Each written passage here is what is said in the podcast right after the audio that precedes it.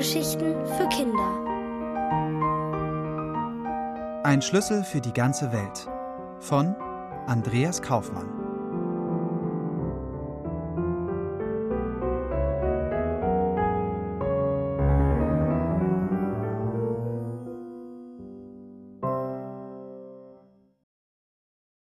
Ein König ohne Dach überm Kopf. Mats wacht auf. Die fröhliche Morgensonne sticht durchs Fenster in seine schläfrigen Augen, doch auch am Ohr hat ihn etwas gepiekt. Er tastet unter seinen Kopf, und im nächsten Moment hat er auch schon seinen Schatz wiederentdeckt. Sein geheimnisvoller Schlüssel muss unter dem Kopfkissen hervorgerutscht sein. Kommst du schon wieder mit dem Ding an? stöhnt seine große Schwester Charlotte, als er Papa den Schlüssel beim Frühstück stolz vor die Nase hält. Wo hast du den denn her? fragt Papa. Im Dreck gefunden, woher sonst? Genau wie all seinen anderen Krimskrams, stöhnt Charlotte und tupft akkurat mit den Fingerspitzen Brotkrumen vom Teller. Papa beäugt den Schlüssel von allen Seiten. Den hat wohl irgendjemand verloren. Nicht irgendjemand, widerspricht Matz. Das war bestimmt ein König. Obwohl Charlotte die Augen verdreht, erklärt Mats Papa geduldig, was er seiner Schwester auch schon beibringen wollte. Der Schlüssel ist zwar ziemlich abgeschabt, aber man kann noch erkennen, dass er einmal golden war, also sehr kostbar. Und wozu braucht man einen kostbaren Schlüssel? Für ein besonders wertvolles Haus. Welche Häuser sind besonders wertvoll? Schlösser natürlich. Und wer wohnt in einem Schloss? Ein König. Wer sonst? Oder eine Königin. Weil er findet, dass er Papa das ziemlich gut erklärt hat, beißt Mats beherzt in sein Honigbrot. Hm, es leben aber nicht besonders viele Könige in unserer Nachbarschaft, brummt Papa und tauscht einen grinsenden Blick mit Charlotte. Doch davon lässt Mats sich nicht beirren. Und wenn er nur zu Besuch war? wendet Mats ein. Er weiß aus dem Fernsehen, dass Könige gerne verreisen. Warum also soll nicht einer von ihnen durch den Park beim Spielplatz spaziert sein? Vielleicht wollte er die Schwäne im Teich füttern und hat ein Brot aus der Tasche geholt. Dabei ist ihm dann sein Schlüssel herausgerutscht. Und nun kommt er zu Hause nicht mehr in sein Schloss. Ebenso wenig wie sein Hofstaat samt Prinzen und Prinzessinnen, Dienern, Köchen und wer sonst noch alles zu einem richtigen Schloss gehört. Womöglich regnet es. Alle holen sich nasse Füße und müssen sich in einer Scheune unterstellen, was sich für einen König nicht gehört, findet Matz. Was hast du für eine lebhafte Fantasie, lacht Papa. Könige haben garantiert Zweitschlüssel, spöttelt Charlotte, die wie immer einen klugen Kommentar parat hat. Schmeiß das olle Ding weg. Besser nicht, sagt Papa. Ob der Schlüssel nun einem König gehört oder nicht, wer ihn verloren hat, der sollte ihn wiederbekommen. Mats nickt eifrig. Genau das findet er auch.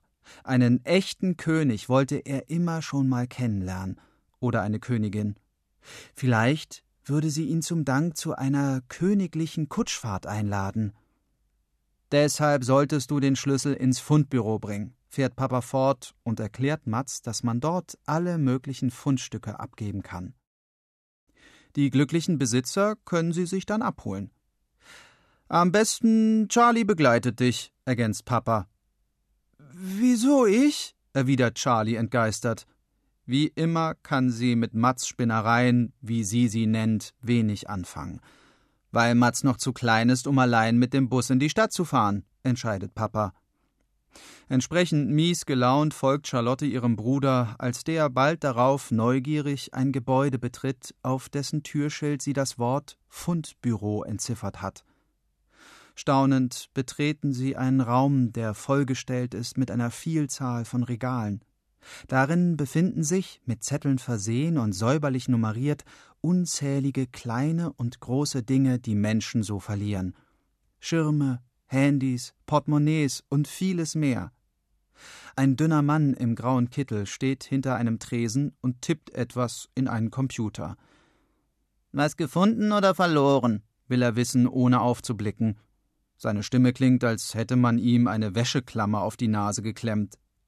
Mats fragt höflich, ob sich vielleicht kürzlich ein König nach seinem verlorenen Schlüssel erkundigt habe.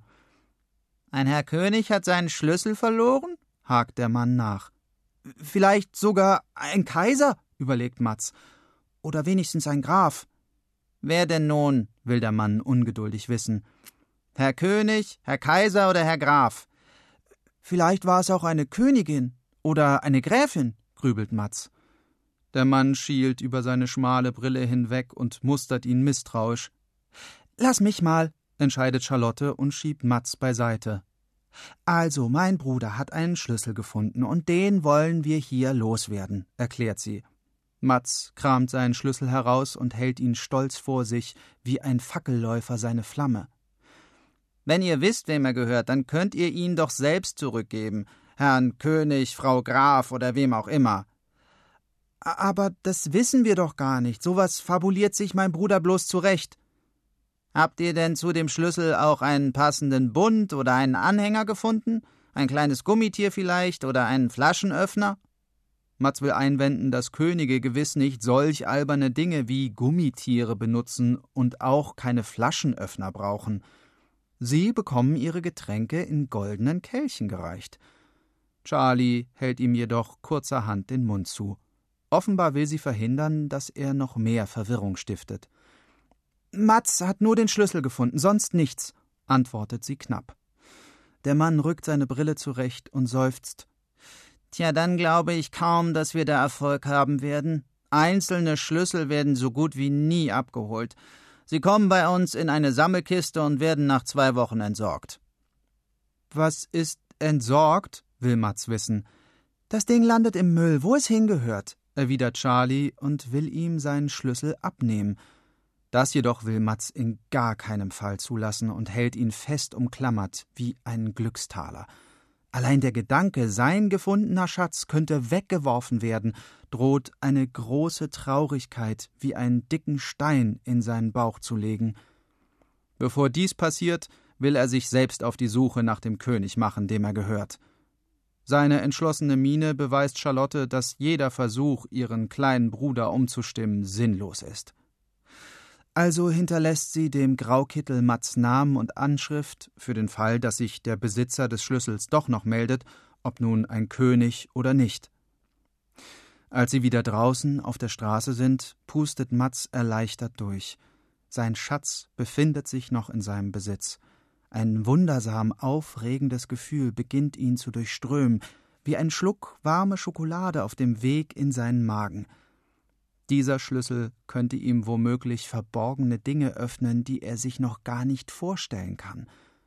Während Charlotte ihn mürrisch anschaut, als sei sie gerade in einen Hundehaufen getreten, kann Mats es kaum erwarten, dass sein Abenteuer mit dem Schlüssel weitergeht.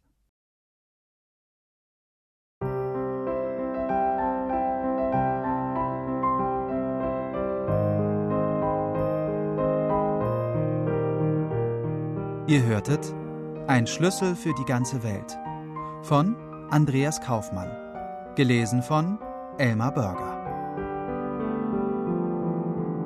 Ohrenbär. Hörgeschichten für Kinder in Radio und Podcast.